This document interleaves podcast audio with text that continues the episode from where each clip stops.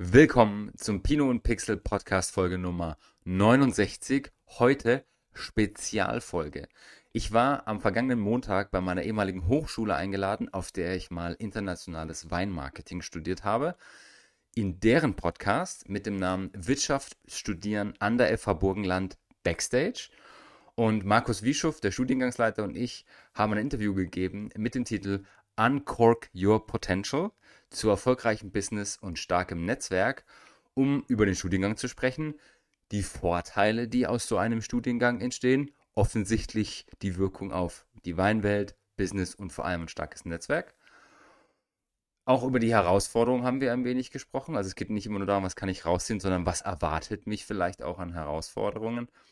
Und Markus und ich sind zwar sehr, sehr gute Beispiele, insbesondere nicht nur für den Studiengang, sondern für die Weinwelt. Wir kommen nämlich beide nicht originär aus der Weinwelt und wir haben die Geschichte erzählt, wie wir beide zum Wein gekommen sind. Wir haben eine Menge Spaß gehabt in diesem Podcast. Vielen Dank an Johannes für die Moderation und vor allem vielen Dank an Michi aus dem Off. Einen sensationellen Job gemacht. Vielen Dank, Michi. Es hat einen Mord Spaß gemacht. Mein erstes Mal in einem professionellen Studio. Und ich hoffe, wir werden das noch viele weitere Male haben. Und jetzt viel Spaß an alle da draußen beim Zuhören. Ah, stopp! Wenn euch das taugt, was ihr hier hört, lasst uns gerne ein Like da, folgt uns auf Spotify, auf Apple Podcasts oder, falls ihr das auf YouTube seht, gerne auch auf YouTube einfach den Kanal abonnieren. Besonders freuen wir uns über eure Kommentare und natürlich auch über eure Bewertungen. Aber hey, sucht euch irgendwas aus, tobt euch aus und jetzt wirklich viel Spaß bei der Folge.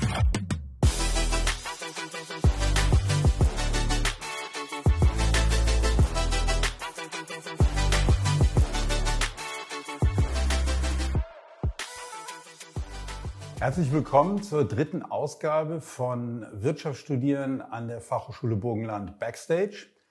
Ähm, ich bin sehr froh, dass wir heute Alexander Gottschalk bei uns haben. Mein Name ist Markus Wieschow, ich bin Studiengangsleiter äh, für den Studiengang Internationales Weinmarketing, ein Masterstudiengang. Und ich freue mich deswegen besonders, weil ähm, Alex, ähm, wir sind per Du seit Ende des Studiums, äh, freut mich besonders, zum einen bei uns ähm, Absolvent ist, also er hat den Studiengang absolviert und ist gleichzeitig auch Lektor. Ähm, was mich auch freut ist, wir beide äh, haben einen sehr wechselhaften Werdegang, bevor wir in der Weinbranche angekommen sind. Ähm, darüber wollen wir ein bisschen reden heute, ähm, was so wechselvolle Karrieren auch für Potenzial haben. Und ähm, auch über das, was Alex macht. Ähm, das ist nämlich auch der Grund, warum er bei uns unterrichtet. Magst du kurz was äh, zu dir sagen, zu deinem Werdegang, ähm, bevor wir dann richtig einsteigen? Herzlich gern. Er hat vergessen zu erwähnen, ihr dürft Fragen im Chat stellen. Also wer Fragen hat, einfach in den Live-Chat schreiben. Die werden wir mit einbauen. Ähm, ich komme ursprünglich von der dunklen Seite der Macht. Das heißt, ich habe Informatik studiert. Also ich, hab, ich komme irgendwie gar nicht aus der Weinbubble. Ich habe auch familiär keine Verknüpfung zu Wein. Und habe über Laufe der Jahre irgendwie eine Leidenschaft für Wein entwickelt und bin dann auf der Suche nach einem berufsbegleitenden Studium eigentlich in, im Studium gelandet. Habe ursprünglich in der Beratung gearbeitet, im Projektmanagement, in der Ausbildung auch von, von äh, Mitarbeitenden, von Führungskräften und habe dann irgendwann gesagt, okay, jetzt nehme ich das mit in die Weinbranche. Habe eine Unternehmensberatung seit fünf Jahren für die Weinbranche und nutze so aus beiden Welten das Positive und bringe das damit rein. Wir haben am Anfang gesagt, wir stellen die Frage nicht, ja, wie bist du zum Wein gekommen, aber äh, nach dem Intro muss ich schon fast fragen, wie bist du denn tatsächlich zum Wein gekommen? Weil ich weiß also diese Informatikgeschichte und dann warst du ja, glaube ich, äh, am Münchner Flughafen, äh, Flughafen, die haben eine eigene Unternehmensberatung, richtig? Da warst du. Äh, wieso hat es dann auf einmal das Thema Wein ähm, sein sollen? Also ich habe meine Eltern viele Jahre natürlich begleitet als Jugendlicher schon. Die waren in meinen Weinregionen unterwegs. Da fand ich die Region cool, Sommer, Sonne, Sonnenschein, aber habe natürlich nicht viel mit Wein am Hut gehabt. Aber so ein bisschen ist das irgendwie an mir hängen geblieben. Und so mit 20er, glaube ich, äh, kam dann so ein bisschen Toskana, Griechenland, mehr und mehr das Weintrinken dazu. Aber wie die meisten habe ich halt doch mit Portugieser Weißherbst oder sowas angefangen aus dem, aus dem Supermarkt. Und ähm, ich glaube, der Schlüsselmoment war so vor 12, 13 Jahren, als ich in München abends spazieren war mit einer Freundin. Und wir waren in so einer, in so einer Ladenauflösung von so einem Getränkemarkt. Mhm. Und der Besitzer ist verstorben und der war Messi. Der hat alles gesammelt und in diesem Getränkemarkt stand ein einziger Kühlschrank mit Getränken und der Rest war antikes Zeug. Und ich war mit einer Freundin unterwegs, die hat so Bilderrahmen angeschaut und ich habe eine Kiste mit altem Wein gefunden. Und ich hatte noch keine Ahnung von alten Wein, habe die Kisten angeschaut und unter anderem war da ein 62er Sautern drin aus dem Bordeaux, ein Süßwein. Und dann habe ich die Kiste gekauft für, ich glaube, 15 Euro, fünf Flaschen, 70er, 80er Jahre. Und in der S-Bahn nach Hause habe ich dann gegoogelt, was das ist, was das Zeug wert ist. Und irgendwie habe ich dann so dieses, dieses Mysterium in mich aufgesogen, dass Wein so alt werden kann, dass das vielleicht noch was taugt und dass da vielleicht auch ein Wertpotenzial dahinter steckt. Also äh, die Geschichte kannte ich tatsächlich noch nicht. ähm, ich weiß aber, dass das nach wie vor eine Leidenschaft von dir ist ähm, alte Weinbestände aufzukaufen, immer wieder zu schauen, wo wird ein Keller aufgelöst oder ähnliches. Gerade heute war jemand äh, von unseren Technikern tatsächlich bei mir und hat gesagt, hier, schau mal, ein Bekannter von mir hat eine alte Bordeaux-Flasche im Keller gefunden, die habe ich dir eben gezeigt, mhm. ein 39er Jahrgang. Ähm, aber die, die Geschichte bei mir ist ganz ähnlich. Es war ähm, bei mir tatsächlich kein Weißherbst, sondern man sagt in Deutschland Schorle für Spritzer. Ja, es ist ein gefährliches Wort in Österreich, ich weiß. Aber das war auch mein erster Kontakt. Ähm, ich habe mich dann lange nicht um das Thema gekümmert. Erst wieder im Studium, ähm, so ein bisschen hedonistisch angehaucht. Man möchte dann gerne mal schön essen gehen. Äh, ich habe damals im Krankenhaus gearbeitet, ähm, Nachtschichten gemacht und das ganz gerne auch mal eine gute Flasche Wein investiert. Und ähm, letztendlich war es bei mir dann das Thema Wein, weil ich gedacht habe, okay, ich kam dann karrieremäßig an einen Punkt, wo ich nochmal studieren musste weil ich keine Betriebswirtschaft gemacht hatte. Ich hatte Politologie studiert und wollte die Welt retten ähm, und war in Bosnien bei der UNO und solche Dinge, habe im Auswärtigen Amt kurz äh, freiberuflich gearbeitet. Und dann kam eine Familie und jeder hat mir gesagt, okay, Berufserfahrung super, äh, Projekterfahrung, Millionenbudgets. Wenn Sie jetzt noch Betriebswirtschaft studiert hätten, dann würden wir Sie sofort nehmen. Und das war eigentlich was, wo ich mir gedacht habe, Betriebswirtschaft, ach, muss nicht unbedingt sein. Ähm, ich habe mich dann reingeworfen ähm, und habe tatsächlich äh, einen Studiengang studiert, den es nicht mehr gibt. Einen Bachelor hatten wir früher hier an der Fachhochschule, der hieß Weinmanagement. Und als ich dann hier war, ähm, das war eine reine Kopfentscheidung. Wir hatten eine junge Familie. Ich musste die Familie ernähren und habe halt überlegt, okay, Betriebswirtschaft, mach was Sinnvolles, ja. Ähm, auch wenn du das nicht vielleicht unbedingt willst, aber mit einem Thema, was dir Spaß macht. Mhm. Und das war eben das Thema Wein. Und als ich hier war, ehrlich gesagt, muss ich sagen, wäre ich am liebsten erstmal schreiend davongelaufen, weil das Thema Wein, das, ja, das besetzte irgendwie nur so zehn Prozent vom Studium und der Rest war Hardcore-Betriebswirtschaft. Das ist ja im, im, in dem Master jetzt anders. Es ist deutlich mehr Wein. Wir haben die Betriebswirtschaft natürlich drin, aber es ist eben der Marketingteil ähm, von der Betriebswirtschaft. Ja, ähm, wir kommen sicher noch auf, auf unser beider Werdegang zurück, ähm, weil ähm, gerade so inhaltlich auch, was das Thema Marketing betrifft, wir haben ja, möchten vielleicht noch so das Thema NFTs und Blockchain ansprechen, äh, weil wir versuchen natürlich immer wieder aktuelle Themen im Studiengang aufzunehmen. Das ist auch der Grund, warum ich dich dann mit reingenommen habe in die Lehre, dich gefragt habe, weil wir versuchen, aktuelle Themen abzubilden. Ähm, aber vielleicht noch mal so zum Werdegang von Leut einigen Leuten. Ähm, du bist jetzt ein Beispiel dafür, dass du aus einer anderen Branche gekommen bist eigentlich und beim Wein geblieben bist. Fallen dir bei den Mitstreitern, sage ich jetzt mal, noch andere Beispiele ein? Also speziell aus dem Studiengang bei mir, das war der 18er Jahrgang, habe ich ja noch einen sehr intensiven Kontakt mit vielen und wir waren halt eine bunte Truppe. Ja? Also wir hatten Winzerinnen und Winzer dabei, wir hatten Leute dabei, die SOMS irgendwo arbeiten im Gastronomiebetrieb und, ähm, Soms sind Sommeliers. Sommeliers, mhm. ja genau. Sommeliers und Sommeliers. Genau. Und ähm, also auch Leute, die aus der Buchhaltung kamen, aus dem Consulting, aus, aus, der, aus der Unternehmensberatung.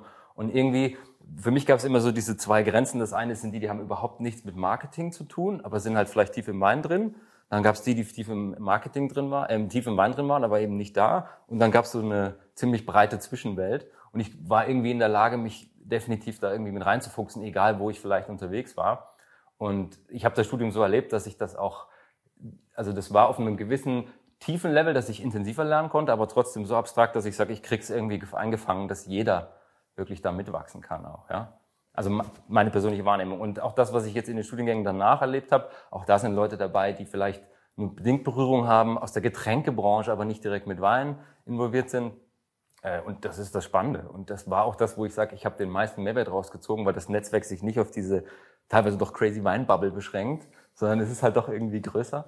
Und äh, das hat sehr, sehr spannend gemacht. Und Ist übrigens, haben wir ja auch schon drüber gesprochen, äh, weil du jetzt auch als Lehrender eben bei uns bist, äh, siehst du das jetzt aus einer anderen Perspektive. Und das ist wirklich so mit die größte Herausforderung, ähm, dieses Team zusammenzustellen. Ähm, also ich führe zwar Aufnahmegespräche, aber letztendlich geht es mir darum, eben genau dieses Team zusammenzustellen. Ich sage mal, also bei einigen weiß ich, dass ähm, das wird schwierig, nicht im Sinne von, dass die keine Ahnung von irgendwas haben, diese großen Unterschiede, aber diesen bunten Haufen äh, zu unterrichten, ist halt manchmal sehr anstrengend. Ja. Es ist aber, weil die unterschiedlichen Niveaus da sind, man muss das irgendwie versuchen, unter einen Hut zu bringen. Ich glaube, das gelingt uns ganz gut.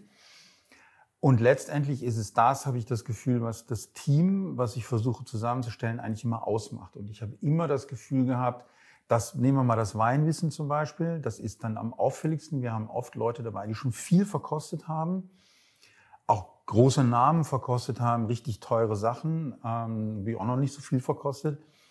Ähm, wenn ich manchmal dir zuhöre, kriege ich Minderwertigkeitskomplexe, was das betrifft.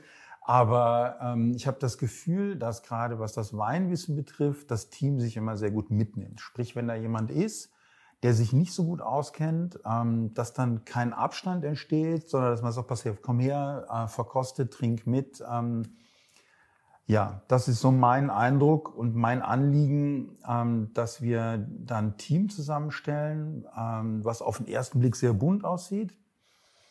Aber wir haben ja Grafiker gehabt, äh, eine Grafikerin in einem Jahrgang, äh, die sofort bei einigen Winzern so ein bisschen äh, Etiketten anschauen sollte. Ich bin immer sehr dankbar, wenn wir eine Finanzexpertin dabei haben, wie in dem einen Jahrgang, ich glaube ich PricewaterhouseCoopers nebenher gearbeitet hat, oder? Ja. ja. Ähm, die dann, wenn es um Kalkulationen geht, ähm, gerne mal gefragt worden ist. Also das, das ist so mein Eindruck oder mein Anspruch, den ich, den ich an das, an das Team habe.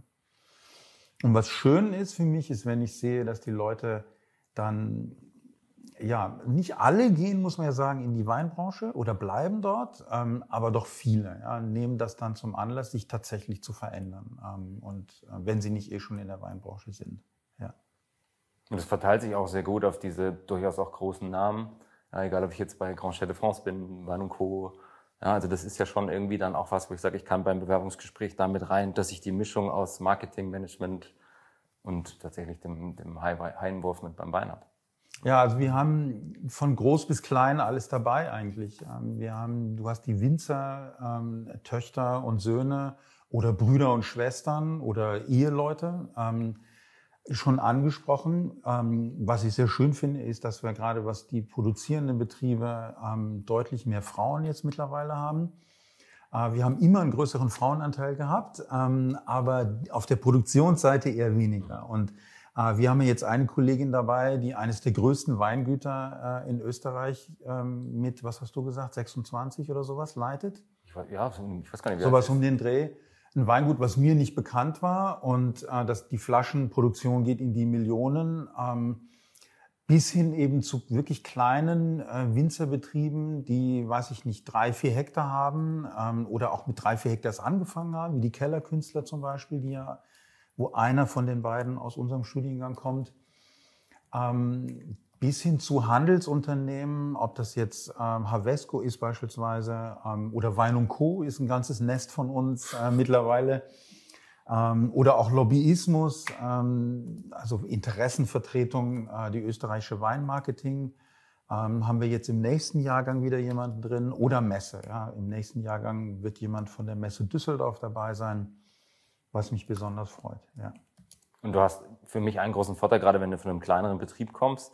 Du kannst halt, also die Wege sind ja viel kürzer und das, was du als Wissen mitnimmst, kannst du halt auch viel schneller umsetzen, weil du die Kompetenz plötzlich in Haus Was meinst du mit die Wege sind kürzer? Also wenn ich zum Beispiel sage, ich bin, ähm, ich bin Winzer ja, und ich brauche vielleicht äh, irgendwie Beratung im Marketing oder was auch immer, ja, das kann, kann ich mir jetzt über das Studium ins Haus holen. Ich muss nicht extern über Unterstützung oder vielleicht einfach daran verzweifeln, dass ich es nicht von außen holen mag. Und ich kann es halt schneller entscheiden, weil wenn ich jetzt mit einem Großbetrieb oder mit einem Konzern arbeite, dauert das schon länger. Und die Chance zu sagen, ich lerne hier neben meiner Ausbildung in Önologie oder sowas, Weinbauwirtschaft, plötzlich noch das Marketing-Thema dazu. Also für mich ist das ein Riesenvorteil. Also zumindest ist das der Anspruch. Wir können natürlich keine, wir entlassen hier keine self-sustainable Unternehmensberater, das ist klar, ja. Aber das ist schon unser Anspruch, dass ähm, ich was mitnehme, was ich als Produzent vielleicht selber machen kann, umsetzen ja. kann. Das sehen wir auch dann immer wieder. Oder dass ich, angenommen, ich gehe in den Einkauf beispielsweise bei einem der großen Lebensmitteleinzelhändler, dass ich dann weiß, ähm, okay, wenn wir eine Marketingagentur äh, anfragen, beschäftigen, das und das sind die Vorgaben, die wir denen machen müssen, damit wir zu guten Ergebnissen kommen. Ähm, wir wollen die Leute vorbereiten darauf, es entweder zum Teil selber zu tun, im kleinen Maßstab, oder eben äh, sie darauf vorzubereiten, den Anspruch zu haben, da muss ergebnisorientiert was tatsächlich zurückkommen. Ja. Auch das ist, wir versuchen das Thema Wein ja so ein bisschen, wir haben darüber gesprochen, zu entmystifizieren. Ähm, letztendlich versuche ich, also Marketing wird oft so Denken in bunten Bildern ähm, gesehen. Äh, gesunder Menschenverstand ist immer so ein, äh, so ein Stichwort. Ähm, oder äh, Marketing-Schmäh oder Tricks. Aber letztendlich muss sich alles, was ich im Marketingbereich angreife, in Umsatz und Ertrag widerspiegeln. Ja. Und mit dem Entmystifizieren, der Wein ist so sexy er ist und so gerne wir ihn trinken und so viel Geschichten man in der Kommunikation darum erzählen kann, es ist ein Produkt wie jedes andere. Ja. Also wenn man das verstanden hat, glaube ich, dann ist man auch bereit, ähm, das Produkt entsprechend ähm, zu vermarkten, zu vertreiben. Ähm, also das ist das, was wir versuchen, ja, mit dem Entmystifizieren. Und das war, ist auch eins meiner Credos, die ich immer nach außen trage. Ich meine, ich, ich, ich liebe Wein und schaue natürlich auf Qualität. Ja, ich trinke gerne qualitativ hochwertigen, handwerklich gemachten Wein auch. Und mir hat's halt schon, also mein größtes Learning aus dem Studiengang war, 80 Prozent ist halt nicht das. Mhm. Ja, es ist kein Grundnahrungsmittel, es ist immer noch ein Luxusprodukt, aber es ist halt trotzdem irgendwie auch was zwischen zwei und fünf Euro unterwegs. Und das hat auch seine Berechtigung. Dass mir das nicht schmeckt, okay.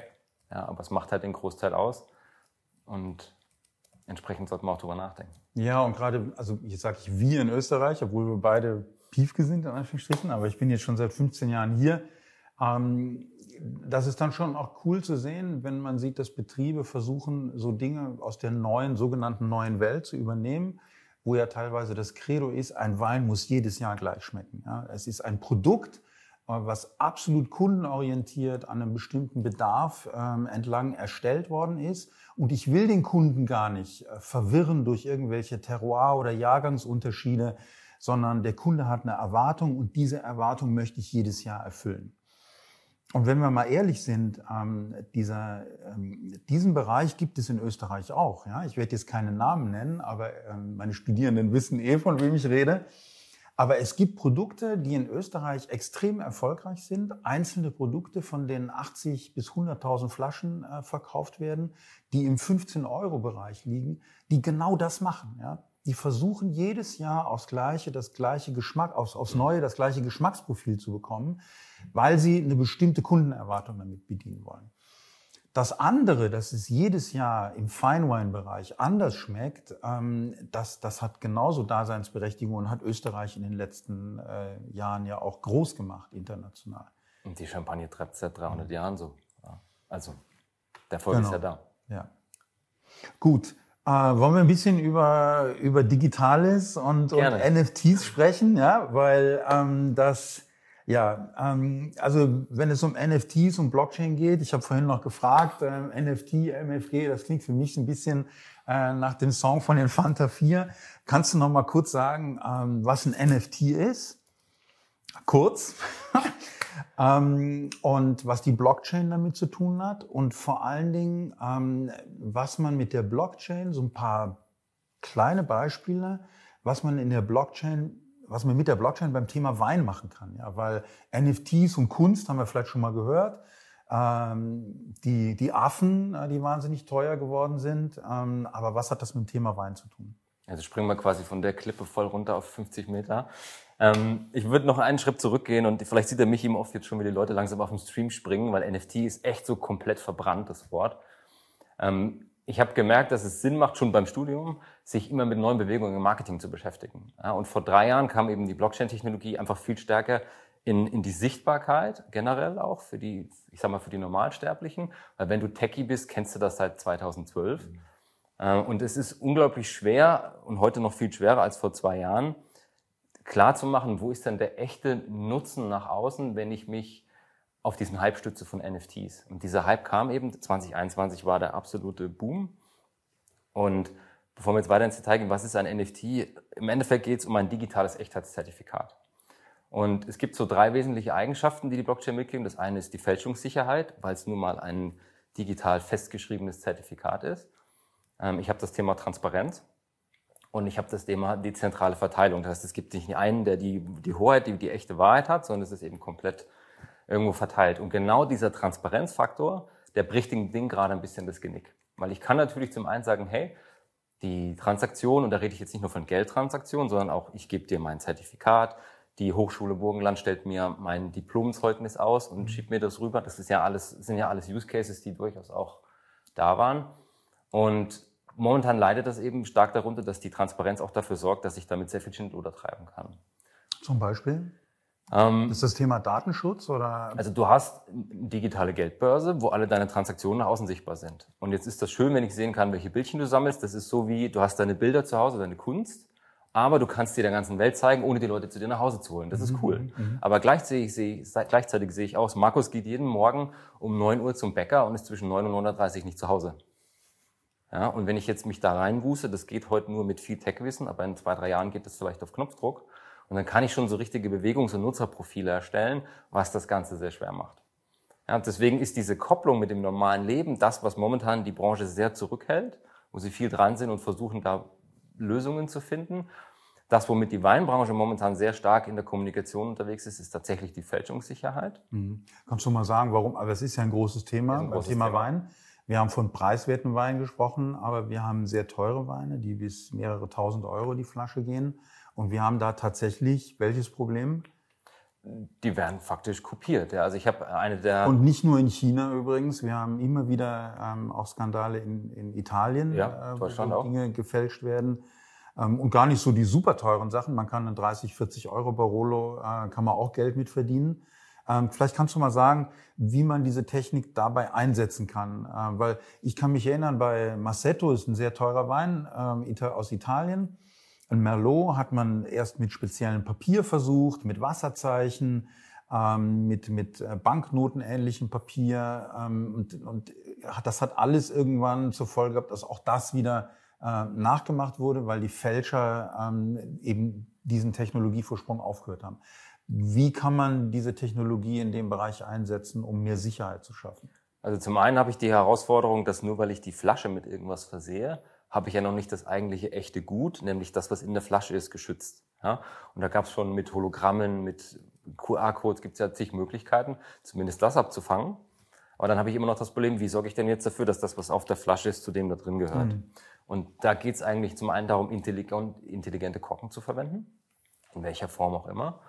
Und das Zweite ist, die Technik der Blockchain einzusetzen, weil jede Verknüpfung dieses intelligenten Korkes existiert genau einmal. Deshalb, selbst wenn ich das Ding auslese, ich kann es nicht äh, reproduzieren, ich kann es nicht kopieren. Ja, also das Ding gibt es genau einmal. Und wenn ich als Weingut sage, ich gebe als Weingut 100.000 Flaschen raus und ich sehe das als Weingut überall einsehbar, gibt es keine Chance, dass in China oder wo auch immer das kopiert wird. Weil wenn ich ist das muss ich da was zerstören, damit ich damit ich da ähm, die, diesen diesen oder geht es einfach nur darum, dass es registriert ist und ich mich dann hinwenden kann und sagen, hey, habe ich hast du diese Flasche produziert?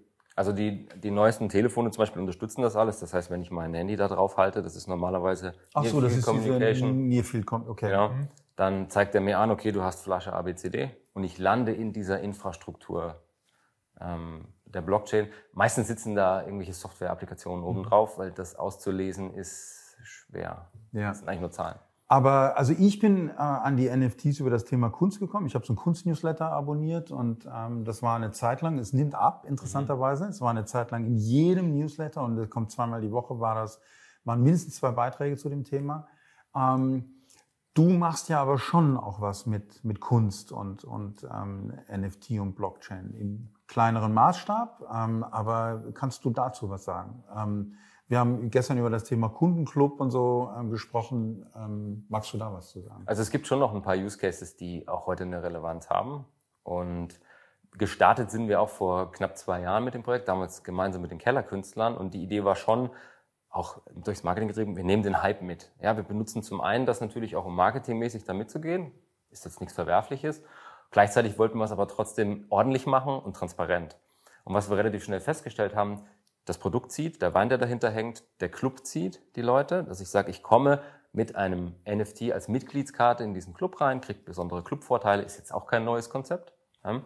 Äh, ich habe Kunst auf der Flasche, die ich dann als, also mein Etikett ist quasi mein Kunstwerk. Das heißt, ich suche mir mein persönliches Kunstwerk aus und krieg's auf die Flasche. Das ist alles erhalten geblieben. Das Witzige ist, die Leute, die am Ende in den Club gekommen sind, die fanden Wein cool, die fanden das Produkt cool, die fanden dieses Austauschen mit anderen Gleichgesinnten cool. Aber dieses Blockchain-Ding war denen dann relativ egal. Und ich glaube, dass der Schlüssel darin liegt, dass ich sage, ich nutze die Technologie im Hintergrund, um was besser zu machen, um Vorteile zu bringen, aber ich gehe nicht mehr damit ins Marketing. Und das ist auch das, was ich die letzten anderthalb Jahre gesehen habe. Wir haben auch ähm, bei uns in der Firma mit, mit anderen Kunden und Kundinnen gearbeitet, die gesagt haben, ich will jetzt ein NFT-Projekt machen. Und sobald ich im Interview an den Punkt kam, sie machen es, um den Hype mitzugehen, habe ich gesagt, es wird nicht mehr funktionieren. Okay. Ja, weil das ist durch das Thema. Aber welche Seite funktioniert dann noch? Also was, ähm, wenn du sagst, okay, in, in dem Bereich funktioniert es, ähm, ist es die Kombination aus dem, aus dem, was, wo du vorhin schon gesagt hast, was in der Flasche drin ist. Äh, das heißt, es muss beides können, oder? Also der Club ist, glaube ich, der, der Haupt, das Hauptzugpferd, bloß da brauchst du nicht zwingend die Blockchain-Technologie dafür.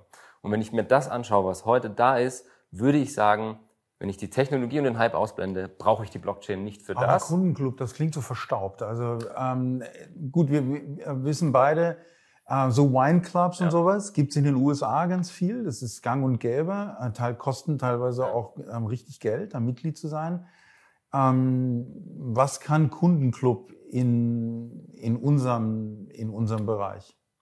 Also wir sind ja nicht als Kundenclub gestartet, so nach dem Motto, wenn du bei dem Weingut XY regelmäßig Wein kaufst, in bestimmter Höhe, kommst du automatisch rein, sondern eigentlich ging es darum, die Chance dieses Clubs ist, dass du das Produkt live erlebst, dass du mit den Wein bestimmen kannst, dieses Mitbestimmungsrecht, das war eigentlich der wesentliche Treiber.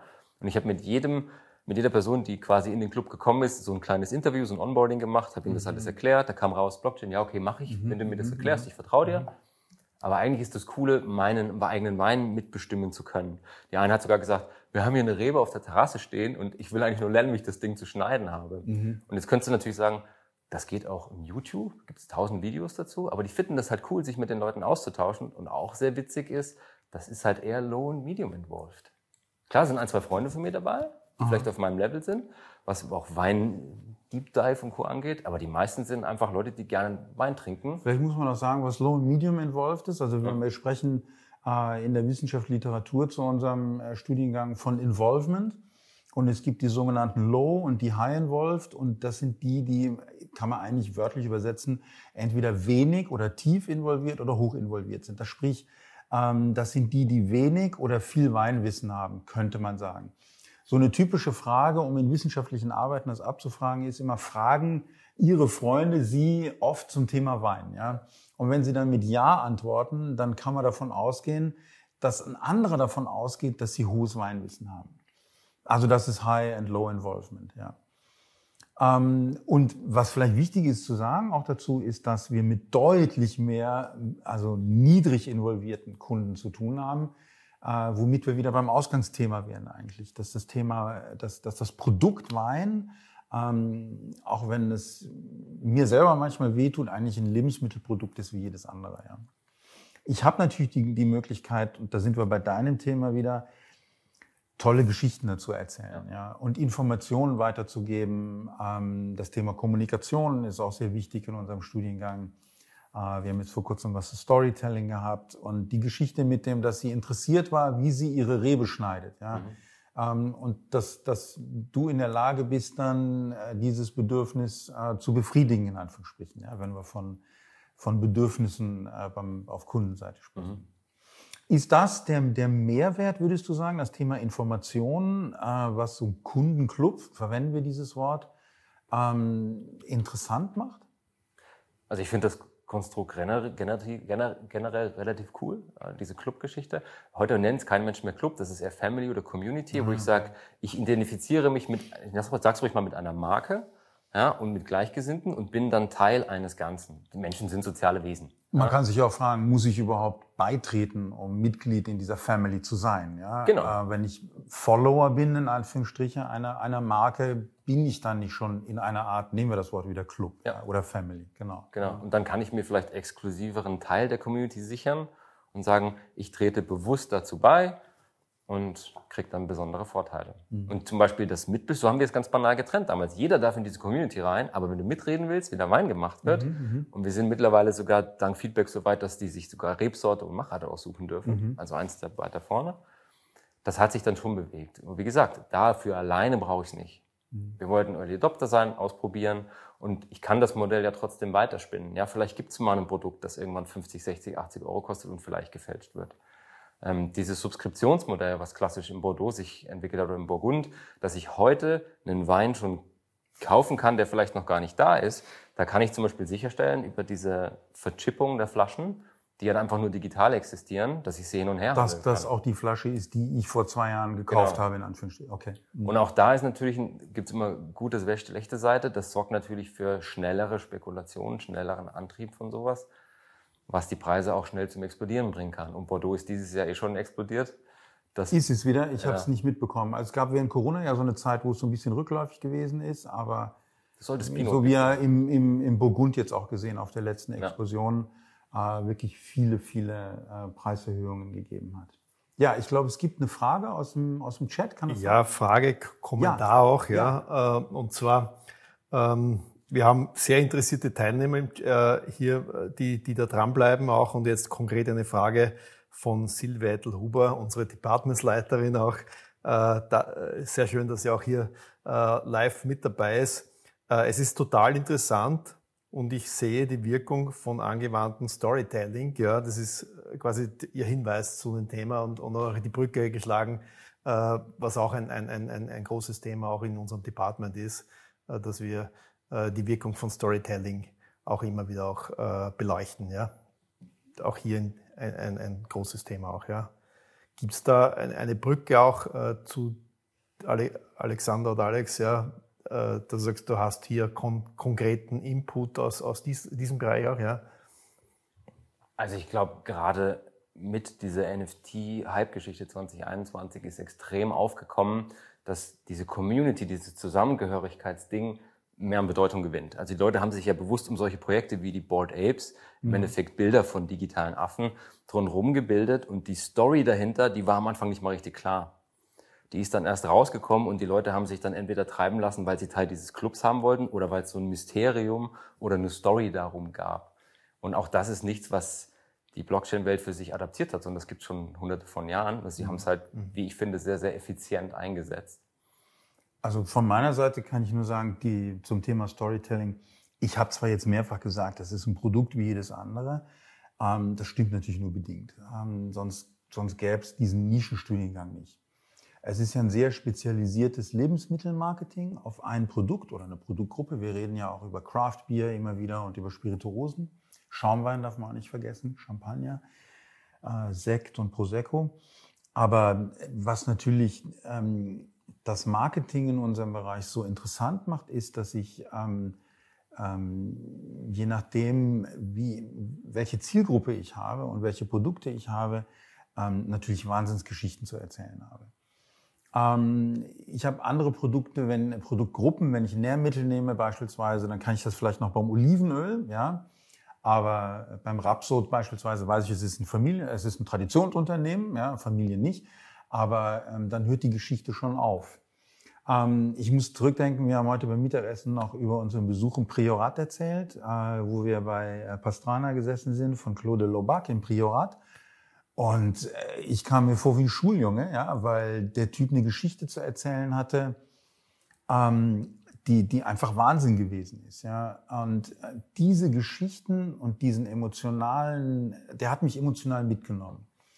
Und da ist Storytelling und Kommunikation natürlich extrem wertvoll. Ja? Wenn ich beispielsweise auf eine Tradition zurückgreifen kann, ähm, aber auch wenn ich keine Tradition habe, wie die Kellerkünstler, die jetzt aus dem Nichts eigentlich angefangen haben, vollkommen Wahnsinn eigentlich, ein Weingut in Zeiten wie diesen aufzumachen, die auch wieder eine Geschichte zu erzählen haben, die Interesse weckt und Emotionen. Also das Thema Storytelling mhm.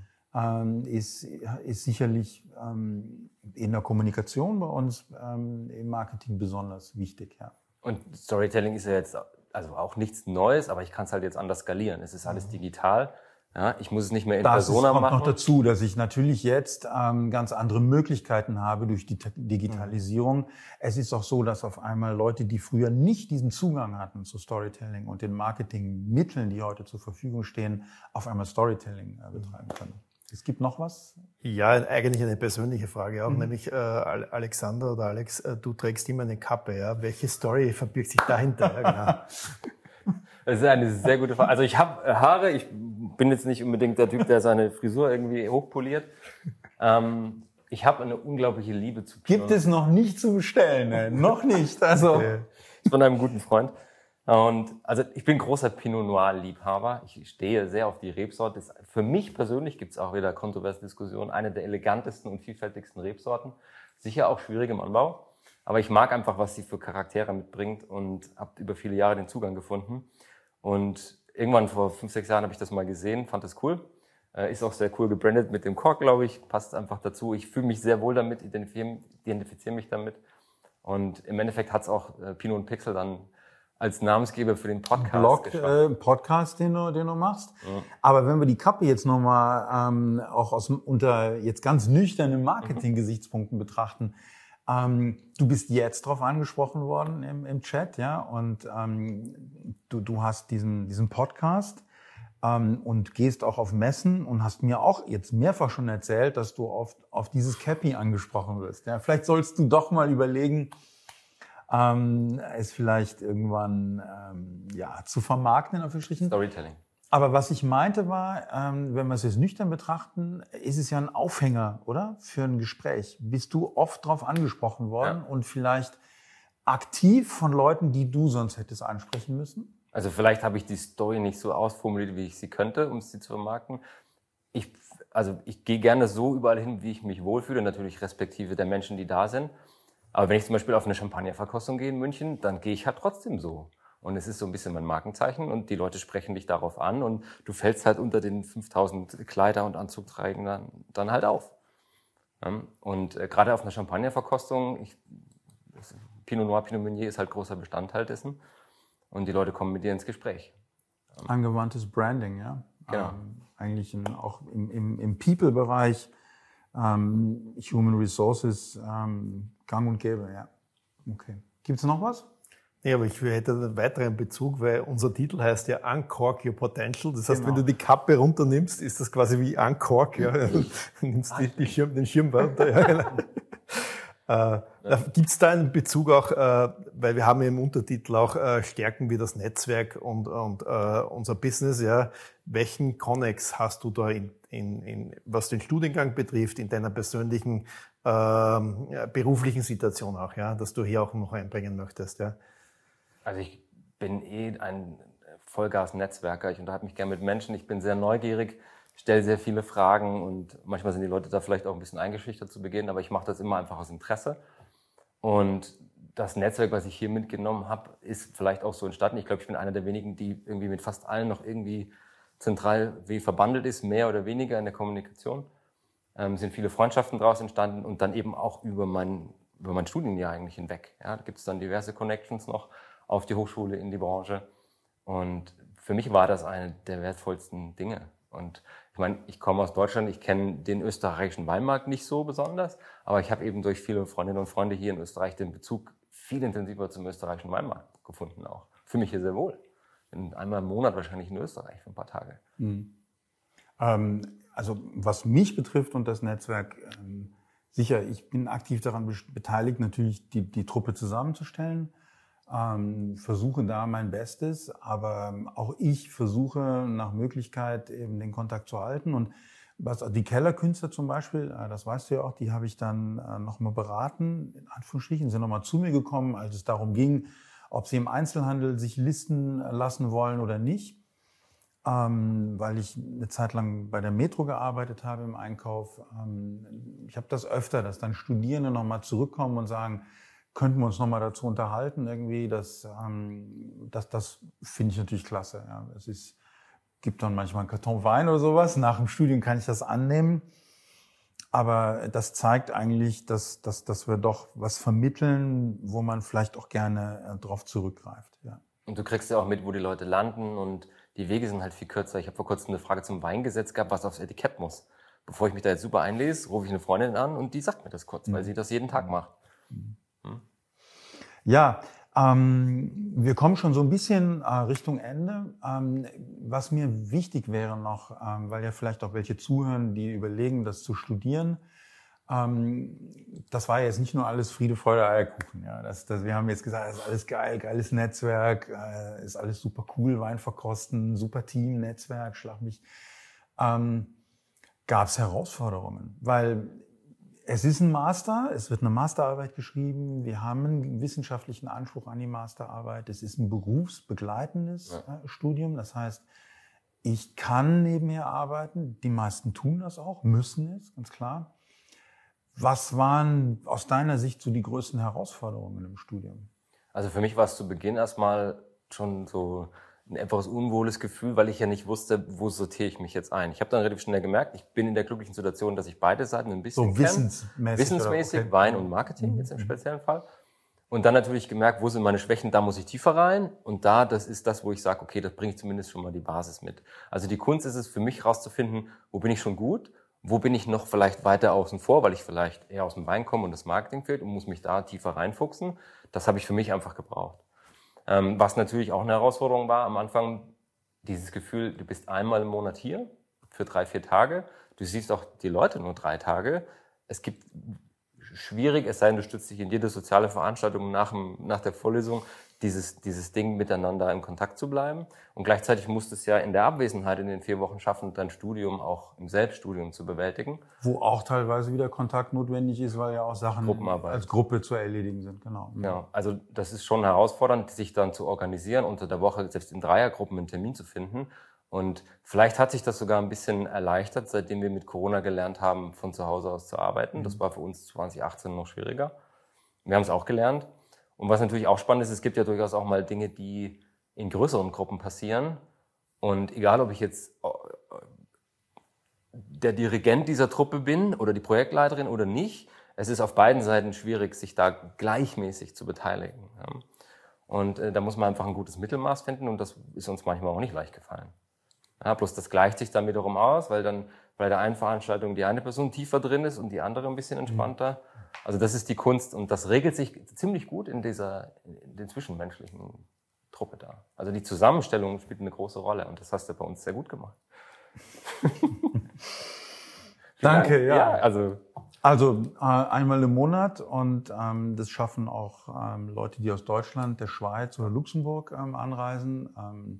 Vielleicht noch, dass es eben einmal im Monat zwar nicht jedes Mal in Präsenz ist. Wir haben auch zwei oder drei Online-Wochenenden, um das etwas zu entspannen. Ja, ja. Genau. Äh, Johannes, gibt es noch äh, Fragen aus dem, aus dem Chat? Oder? Nein, nein, es gibt keine Fragen. Ja, ich würde sagen, wir könnten äh, die Teilnehmer auf jeden Fall vielen Dank für die Teilnahme ja, äh, und wünschen da hier auch einen schönen Abend mit guter Weinbegleitung. Aber du hast sicher noch ein, ein, ein, ein, ein tolles Schlusswort auch.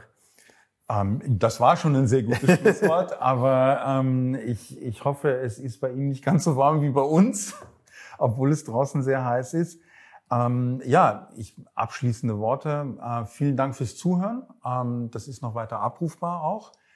Und äh, danke, dass du da warst. Ähm, wir werden sicherlich noch was trinken heute Abend, verkosten. Und ähm, ja, vielleicht noch, ähm, dass wir beide, glaube ich, wenn noch Fragen sind, auch im Nachgang äh, selbstverständlich zur Verfügung stehen. Ob das jetzt zum Studium ist oder ob das zu den Inhalten ist, die wir besprochen haben. Genau. Ja, dann wünsche ich äh, einen schönen Abend, einen schönen Tag, je nachdem, wann, wann ihr es hört. Ähm, und bis zur Ausgabe 4, würde ich sagen.